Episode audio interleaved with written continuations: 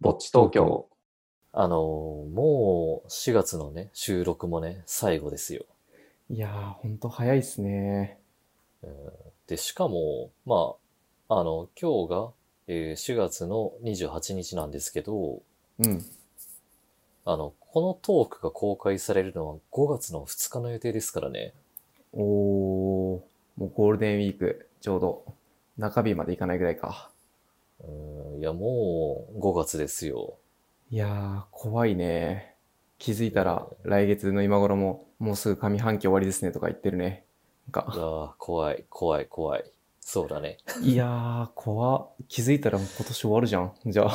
うん。いや、でもね、あの、うん5月といえばですよ。はい。あの、まだね、あの、チャンネル登録者数がこの数百人程度の間にこっそり伝えますけど、うん。あの、ナオトの中の人の誕生月でもありま すからね。あ、そっか。そっかそっか、誕生月か。そう。ってなると、うん。あの、思い出すのがね、あの、去年の誕生月に行ったプレジデントなんですよ。あー、そっか、僕行けなかったけど、誕生月になると無料になるんだっけそう、そうそう、12時間コースが無料かな。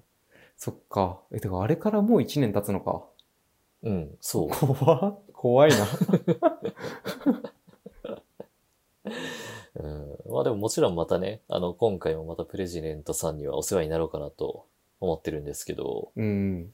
うん、でもまあ、多分ね、誕生月キャンペーンみたいなことをやってるサウナ施設って、うん多分他にもあるはずだか ら、うんうん。うんあの、もしも、その、1都3県エリアで、 なんかそういうキャンペーンを開催してるサウナ施設さんをご存知の方がいらっしゃったらコメントで教えてください。おー、それは確かに、実際回れるし嬉しいね。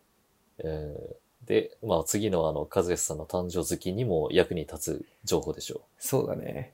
ちょっと誕生月僕1月だから、なかなかねう、ん寒いからあれなんだよね。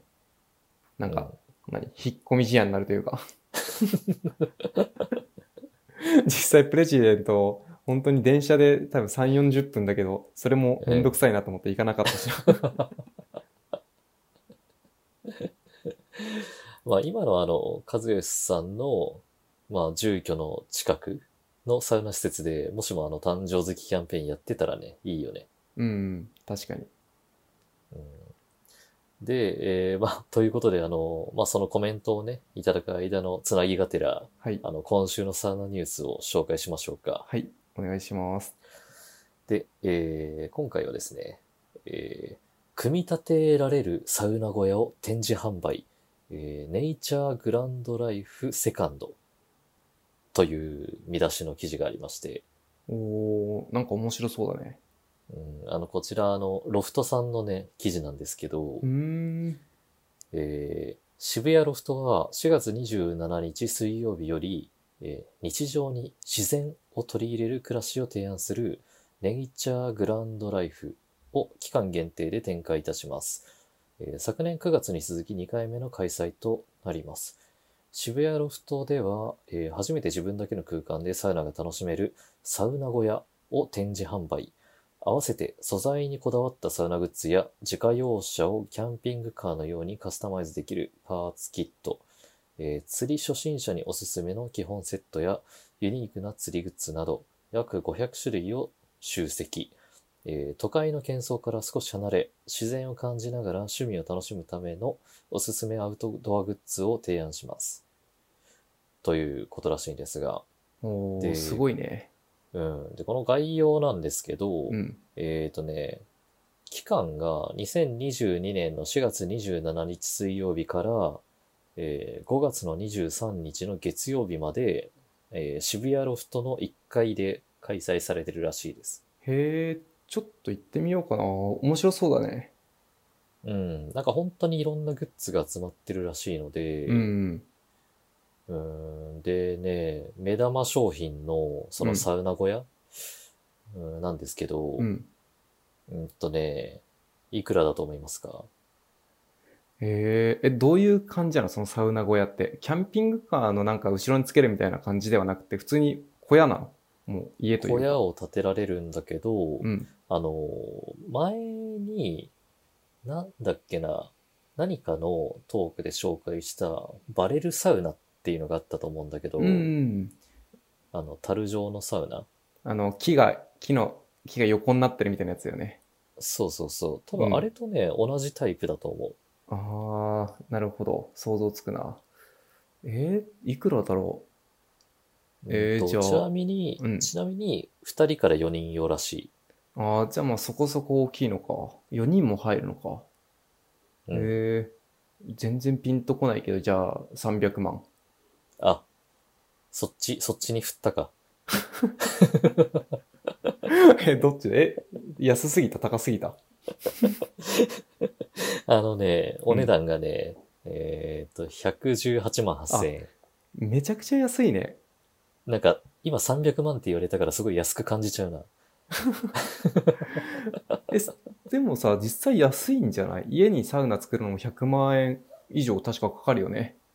かかると思へえ、すごいな。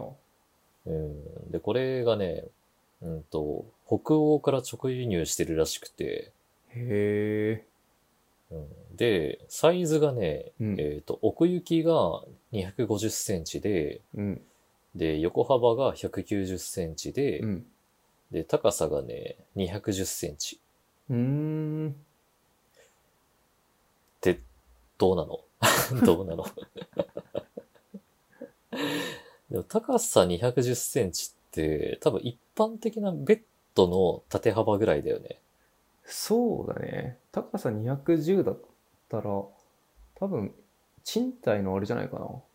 天井と、だかと同じぐらいじゃないかな。あー、なるほど。確かそんなもんだったような気がしなくもない。あー。ってなると、部屋で言うと、うん。 4畳分 ?5 畳分ぐらいのサイズってことなのかな多分、なんか、あんまり計算はできてないけど、そんぐらいなのかな。 もう家の中に多分四畳分置けるじゃん。ああ、置けるね。 置ける、置けるのか。 もうその中でもうなんか寝るぐらいな勢いじゃないと、ベッド撤去して。田舎のなんか庭持ってる人だったら普通に置けるね。でも庭には。ああ、そうだね。庭だ、庭があればね。うん。へえ、ちょっといいな、それ。家にサウナつけるのか。うん。でもこれ、もしも庭にあったらなんかすごい注目されそうだよね。近所から。 まあ、田舎だったら間違いなく注目されるだろうな。うん。で、しかもその中からさ、うん。もうなんか、全身から湯気が出てる人がいきなり現れるんでしょう。そうだね。 水風呂とかどうしたらいいんだろう。水道かな、やっぱ。水道かなそうだね。水風呂どうするの問題もあるね。あるね。うん、だから、水風呂は水風呂で、それ用の、なんか、ちっちゃい、なんかプールみたいのは買う。いはいはい。うん、まあ、それか、まあ、冷たい水を出せるシャワーみたいな装置を買うか。うんうん。それ揃えたら家でサウナできちゃうね。そうしかだもね。屋外というかアウトドドアサウナというか、作れるうね。ん。そうだね。でも、118万8000円か。なんか、うん、これでビジネスしたいね。そしたらね。ちまちま。いやー、 じゃあ、ちょっと買ったらぜひ行くので、お金払うんでちょっとじゃあ、ぜひビジネス立ち上げますか。そうだね。あの、通常90分2000円のところを、うん友人価格で90分1500円とか、高いな シャワーとかも大してないのに。うん。まあでも自宅にサウナって、まあ、ある意味で夢ではあるからね。確かにね。うん、いいなでももともと僕ね、うん。あの、もうこれ大学生の時からずっと言ってるんですけど、うん。あの将来自宅に作りたいものが2つあって、おー、何作りたいのあの、バーカウンターと、はいはいはい。あとホームシアター。え、それは何両、バーカウンターってのはなん、何ああいうさ、なんて言うんだっけカウンターキッチンとかとは違ってカウンター、バーカウンターなのもう。らもう本当に一般的なバーみたいなバーを自宅に作りたいっていう。ああ、裏にもなんかボトルとかが置いてあってみたいな。あ、そうそうそう、いろんなリキュールとかが並んでるような感じ。えー、何それおしゃれじゃん。おしゃれでしょうん、なんか作らなくてもいいけど、それ作りたいんだよねっていうだけでおしゃれだね、それ。。う。あ、そうそうそう。もうこれ言うことがもうね、すべてみたいなもんだから、ね それ言うだけで99%は達成できそうだね。もうん、まあでも、その二つに加えて、最近ちょっとやっぱりね、うんサウナっていうのもね、興味が湧いてますよね。うはいはいはい。まあ、サウナなんかメンテナンスなんだよな、気になるのは。作っても。あーなんかその2つ。に比べてメンテナンスが圧倒的に違うじゃん。確かにうん。カビ生えたりとかさ、まあ熱使うかはいはいはら、いそういう、多分装置の多分定期検診みたいなのあると思うし、うん。そこら辺が気になるよね。そっか。しかも、まあこのサウナとかうん。だはと、木製だからね、このサウナ小屋。いはいはい。うん。ってなると、やっぱり消耗してきちゃうよね。そうだね。しょ、もう何年使えるかわかん、まあしかも外に置いてたらなおさら消耗するだろうしね。うん。ああ、でもそれはちょっと盲点だったな。おおよかった。じゃあ、あ、でも、言わなかったら買ってたかもしれないのか。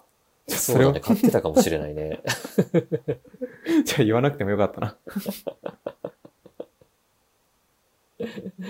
うん。まあでもまあこのイベント自体はね、あの、他にもいろいろキャンプグッズとか、うん。あとまあ、アウトドアグッズみたいなものがいろいろ販売されてるみたいなので、うん、だからまあ、もしもゴールデンウィーク中とかで、あの、渋谷あたりに行く機会がある方がいればね、あの、遊びに行ってみてはいかがでしょうか。はい。えー、でですよ、もう一本ありまして、サウナニュースが。おおなんだろあのね、まあ、とはいえ渋谷までは行けないよという方のためのニュースがありまして、う。はいはいはい。 うん、まあ、あの、渋谷までは行けないよというか、あの、私、神奈川に住んでるよっていう方向けなんですけ ど、限定的だな。一気に幅が狭くなったな。えー横浜高島屋、えーサ飯ならぬサウナパンも登場。サウナー必見のサウナ、んサウナグラデーション開催。えー地元横浜の温浴施設のオリオリジナルグッズも登場。ということで、へえ、気になるね。なんサウナパン。そう。えー横浜高島屋では4月27日水曜日から5月9日月曜日の期間、えー、偏愛、混沌、丸裸をコンセプトに独自の世界観でサウナの魅力を発信し、えーサウナ人気を牽引するサウナ専門雑誌サウナランドの協力のもと、えーサウナは全部違って全部いい、えー横浜高島屋×サウナランドえーサウナグラデーションを開催いたします。ということらしく、うん。これ第2回らしいんですよ。あ、もう1回目はじゃあやったんだ。そう。で、えー昨年11月に開催した横浜高島屋×サウナランド、えーサウナに人生を奪われた人展で人気のあった T シャツやサウナハット、タオルといったサウナグッズに加え、えー今回は地元横浜の温浴施設の紹介コーナーを設置し、えーオリジナルグッズの販売も行います。えーまた、サカツの後に食べるサ飯をアレンジしたサウナパンも登場。えー物販やイベントを通して空前のサウナブームと言われるサウナの魅力を改めて発信してまいります。ということで、おーサウナパン気になるな。うーん、そう、このサウナパンなんですけど、うん。えーサウナブームによりますます注目度の高まるサウナ飯、えーサウナで大量の汗をかいた後は、えー塩味甘み酸味に対して敏感になりサウナ後に食べるものは一段と美味しく感じると言われています、えーそんな中今回横浜高島屋ではパンを使ったサウナ飯をご提案、えーサウナ後に嬉しい、えー濃い濃いめの味付けのものから、えーサウナー御用達のサウナ飯をアレンジしたパンなど5種類を販売いたします。ということで、うん。あのーまあ、写真とかね、メニューのリストとか見たんですけど、サウナパンの。うん。あの、どれもね、マジでめちゃめちゃ美味しそうなんだけど、うん。あの、僕が注目したのはね、うん。あの、サウナ北欧カレートーストですね。サウナほ、なるほどね。北欧のカカレー、カレーパンみたいなうんトーストだから違うのか。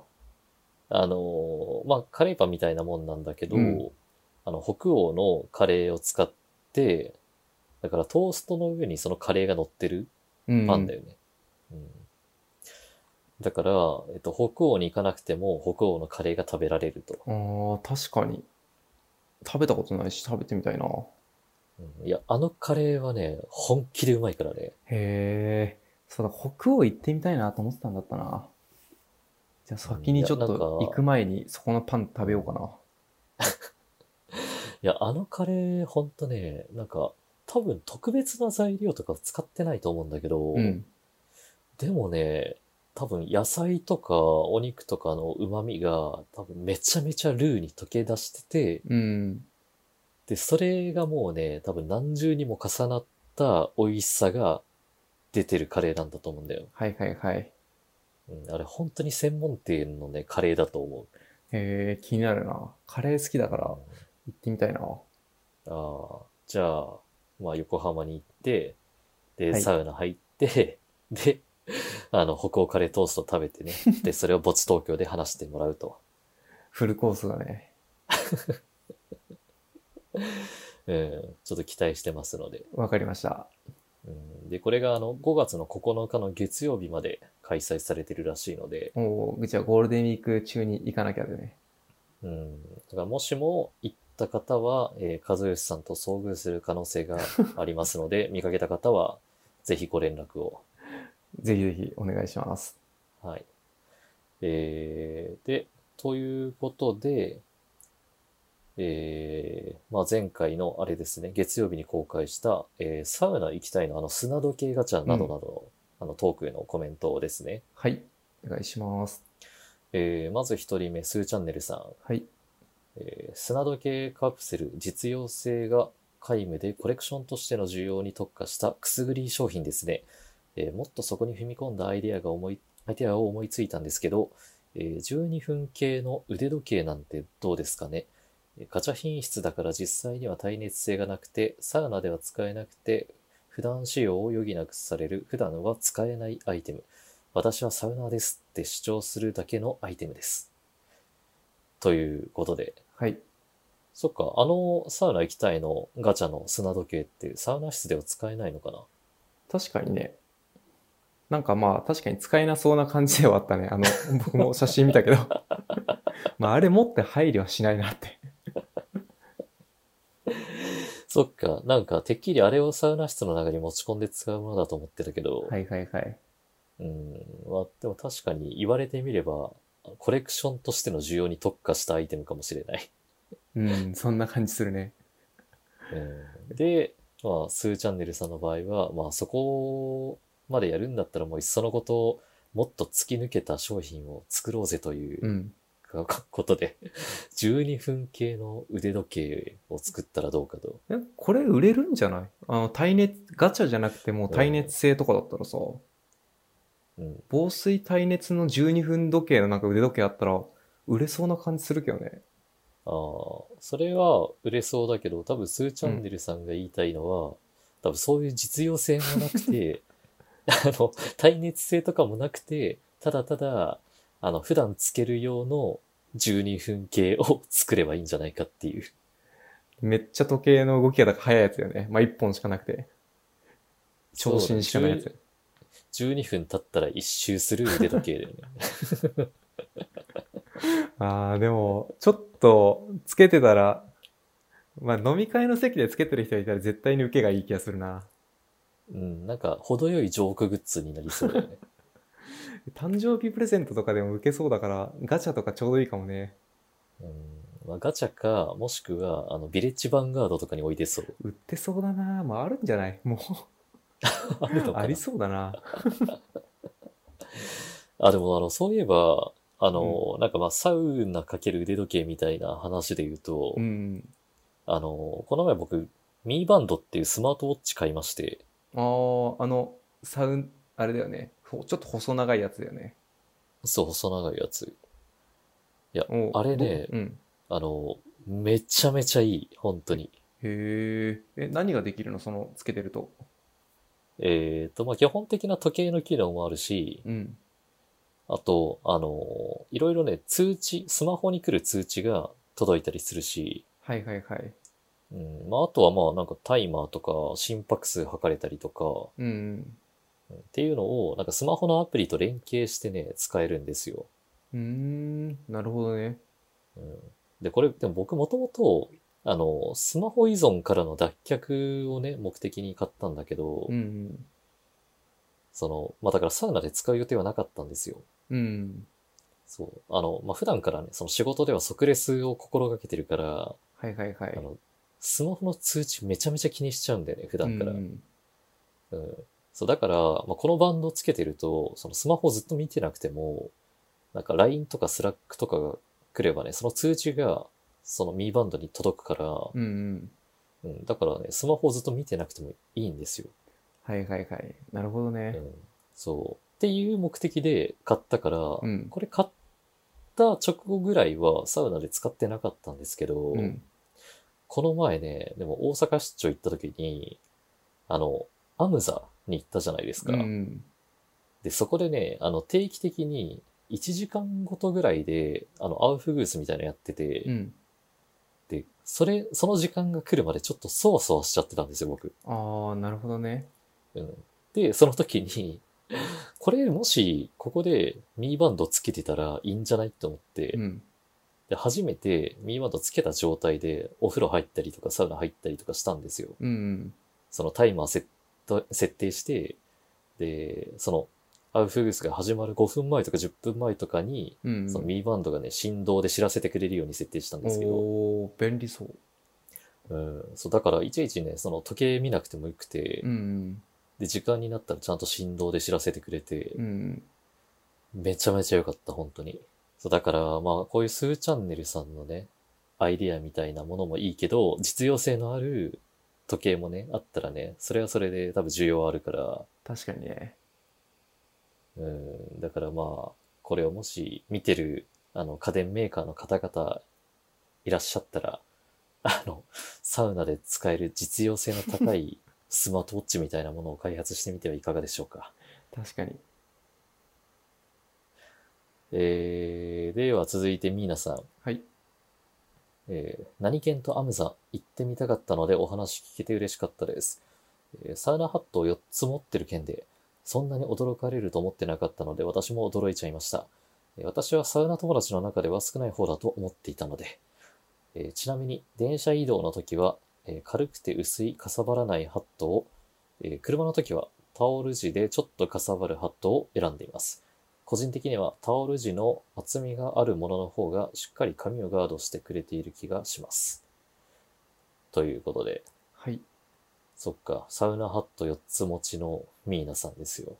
いやー、僕らからしたら4つ持ちすごいけど、サウナ友達の中では少ない方ってやっぱ、すごい世界がやっぱあるね。そうだね。うん、まあ前回も言ったけど僕1個持ってるだけでもまあ多いと思ってるぐらいだからね。 うん。1個持ってるだけで、ああ、サウナしてんなってなんか、感じるよな。うん、そうだねえ。少ない方って、ってことは4つ以上みんな少なくともだから5、6個ぐらい持ってるってことだよね。持ってるのかな わかんない。 5、6個持つの、持つのか。どうなんでしょうね。どうなんでしょうねって言ってる途中に多分今僕の後ろをね、救急車が通ってますね、またね。ああ、そうだね。うん、あの、救急車もお楽しみください。これを聞いてるリスナーの方々。ちょっと違ったテイストになっていいですね。こういう、こういうことをいちいちね、気にしているとね、あの、コメントを何話してたっけってなっちゃうからね。気をつけてくださいよ。ミーナさんのこのコメントに書いてある、なんか、やっぱ厚みとかがあると結構違うのかもね、サウナの、生地の、サウナハットの。ああ、そうかもしれないね。確かにまあ、か次、ね。かさばらないとかもあるけど、しっかりガードしてくれてる感もあるのは大事だね。うん。まあでも僕、まだ、多分、タオル地なのかな、僕が持ってるやつは。うん。うん、それしか使ったことないから、多分フェルト地とかのなんか薄い生地のやつ使ったことがないから、ちょっと違いがわからないんですけど。確かに。うん、ああ、ち確かに僕も使ってみたいなぁうん、でも、あ、アマゾンとかだったら、うん。多分すごいね、安いやつだったら1000円前後とかで買えた気がするんだよそんな安いの売ってんだ。な。うん。まあなんかちょっと、どこのメーカーなのかがちょっとよくわからないようなメーカーだった気がしたけど。うん。うん。でも多分ね、1000円前後とかで売ってた気がするから、後でちょっと調べてみてください。わかりました。えー、では最後、高級だしさん。はい。えー何県とアムザに行かれたんですね。えー何県は次に関西へ行くタイミングで行く予定です。えーアムザは食事も美味しいんですよね。それと交通の便も抜群にいいですし、えー5500円のサウナハットですが、かなり丈夫です。長期間使えると考えれば、費用対効果はいいはずですし、ミニマリストではありませんが、数より質になっているのは事実です。ということで、はい。そっか、アムザ、食事も美味しいって僕知らなかったなぁああ、食べなかったなおそうなんだ。じゃあ次行った時は食べないとだね。ぁあ、でも多分その時ね、お腹空いてなかったんだよな。多分何かしら食べようと思ったんだけど、うんうん。うんなんかせっかくの大阪出張だからっていう体で、はいはい。直前にね、あの、専門店でお好み焼きとか食べてた気がするんだよな。ああ、大阪行ったら確かにな食べちゃうなうんあーなんかその日確か昼過ぎにお好み焼き食べて、うん。で、アムザで仕事して、うん。で、夜、たこ焼きをテイクアウトしてホテルの部屋で食べた気がする。 めっちゃ充実してるじゃん。ただの観光客だよね。 めっちゃいいなうん、でもやっぱりなんか地方に行ったらそのご当地グルメはさ、食べないとね。そうだね。なんか大阪は特にたこ焼きとかお好み焼き食べたくなるよね。うん、食べたくなるね。うん、でもなんか、大阪って意外と今まで何回も行ってるんだけど、うん。でもその度に毎回ね、だいたいお好み焼きかたこ焼きしか食べてなくて、まあわかるな。僕もたこ焼きばっか食べてるな。うん、だからそろそろね、あの別ジャンルの大阪グルメ食べたいんだけど、あー確かに大阪グルメって僕それ以外わからないな。調べたこともないな。うーん、なんか強いて言えば串カツとかじゃない。あ、串、串カツは食べるわ。確かに確かに。うーん、でも、でもまあ言うてそのぐらいだよね、パッと思いつくのが。確かにね、それ以外で、たこ焼きとか串カツで調べたことはあるけど、大阪グルメとかで調べたことがないから、わからないな。うんあれかな、フグとかかな。あれなんだっけ、てっちり あー、あとカニとかなのかなカニ道楽あるし。カニ、カニはそうなのカニ道楽があるっていうだけじゃないのわかんないけど。わかんない。全然わかんない。あのカニがあるだけしか。うん、まあこれもちょっとリスナーさんにいろいろ教えてほしいですね。あのーお好み焼きとたこ焼きと串カツ以外の大阪グルメ。もう自分たちで調べろよって話だけど。 これに関しては。いや、でもあの、ネットとかではね、わからない情報ってあるからね。確かにね、やっぱり行く人じゃないとわからないの多いよね。うん。意外とそのなんか、なんだろう、ガイドブックに載ってないものとかの方がね、良かったりするからね。確かにね、それはあるね。うん。まあ、なので、もしも大阪事情に詳しい方いればコメントで教えてください。ぜひぜひお願いします。あ、で、そうだそう、そういえばなんですけど、うん。あの、今週の月曜かな。その、サウナハットの話題で思い出したんですけど、うんうん。あの、僕にね、サウナハットをくれたサウナ仲間と数ヶ月ぶりに会いまして、うんうん。で、一緒にサウナに行ったんですけど、はいはい。でも結局ね、 でもその人もね、最近サウナハット被ってないって言ってたな。 えーやっぱ好き嫌いというか、そういう利便性でも分かれちゃうんだね。なんかね、だからあの、サウナハットって、うん。あの、あったらあったで、まあ確かに快適にね、そのサウナには入れるんですよ。うんうん。うん。でもっていうメリットがあるけど、なんか持ち運びとか、あとなんかメンテナンス的なこととか、っていうのが、まあ、少し面倒っていうデメリットもあるっちゃあるんだよね。うんうん。うん。だから最近ね、僕サウナ施設とか銭湯に着いてから、あ、サウナハット持ってくるの忘れたなって思い出すんだよね。えー、そそう、なんだろうね。やっぱ習慣にちゃんとならないとなかなか持ってかなそうだね。うん、そうだね。まあでも、多分、ここ最近半年とかかな、サウナハット多分使ってないから、多はいはい。分。うん。だから久しぶりに多分サウナハット使ってみたら、多分意外な発見とか感動とかあるかもしれないから、確かに。それはなんかまたラジオで教えてほしいね。うん。あ、で、多分だけどゴールデンウィーク中にね、新規開拓するんですよ、私。おーそうなんだ。もうどこ行くか決めたの決めた。おーそんな前もって決めるぐらいか楽しみだね。うーんと、そうだね。まあ、なんかそこのサウナに行くっていうよりは、うん。あの、そこのエリアに行く予定が先にできて、で、まあ、そのついでに近くにサウナないかなって調べたら、ちょっと最近話題になってるサウナ施設がたまたまありまして、はいはい。うん。だから、まあそこに行くときにサウナハット持ってこうおーそれいいじゃん。かな。うん。まあ、行ったときはちゃんとあの、ご報告をいたしますので、はい。ぜひぜひ。じゃあそれもお願いします。はい、楽しみにしておいてください。はい。えーということで今回もたくさんコメントありがとうございました。ありがとうございました。で、えーまた何かご意見、ご感想、そしてご質問などなどありましたら、水曜24時までに気軽にコメントいただけると嬉しいです。嬉しいです。えーそれではまた次回もよろしくお願いします。よろしくお願いします。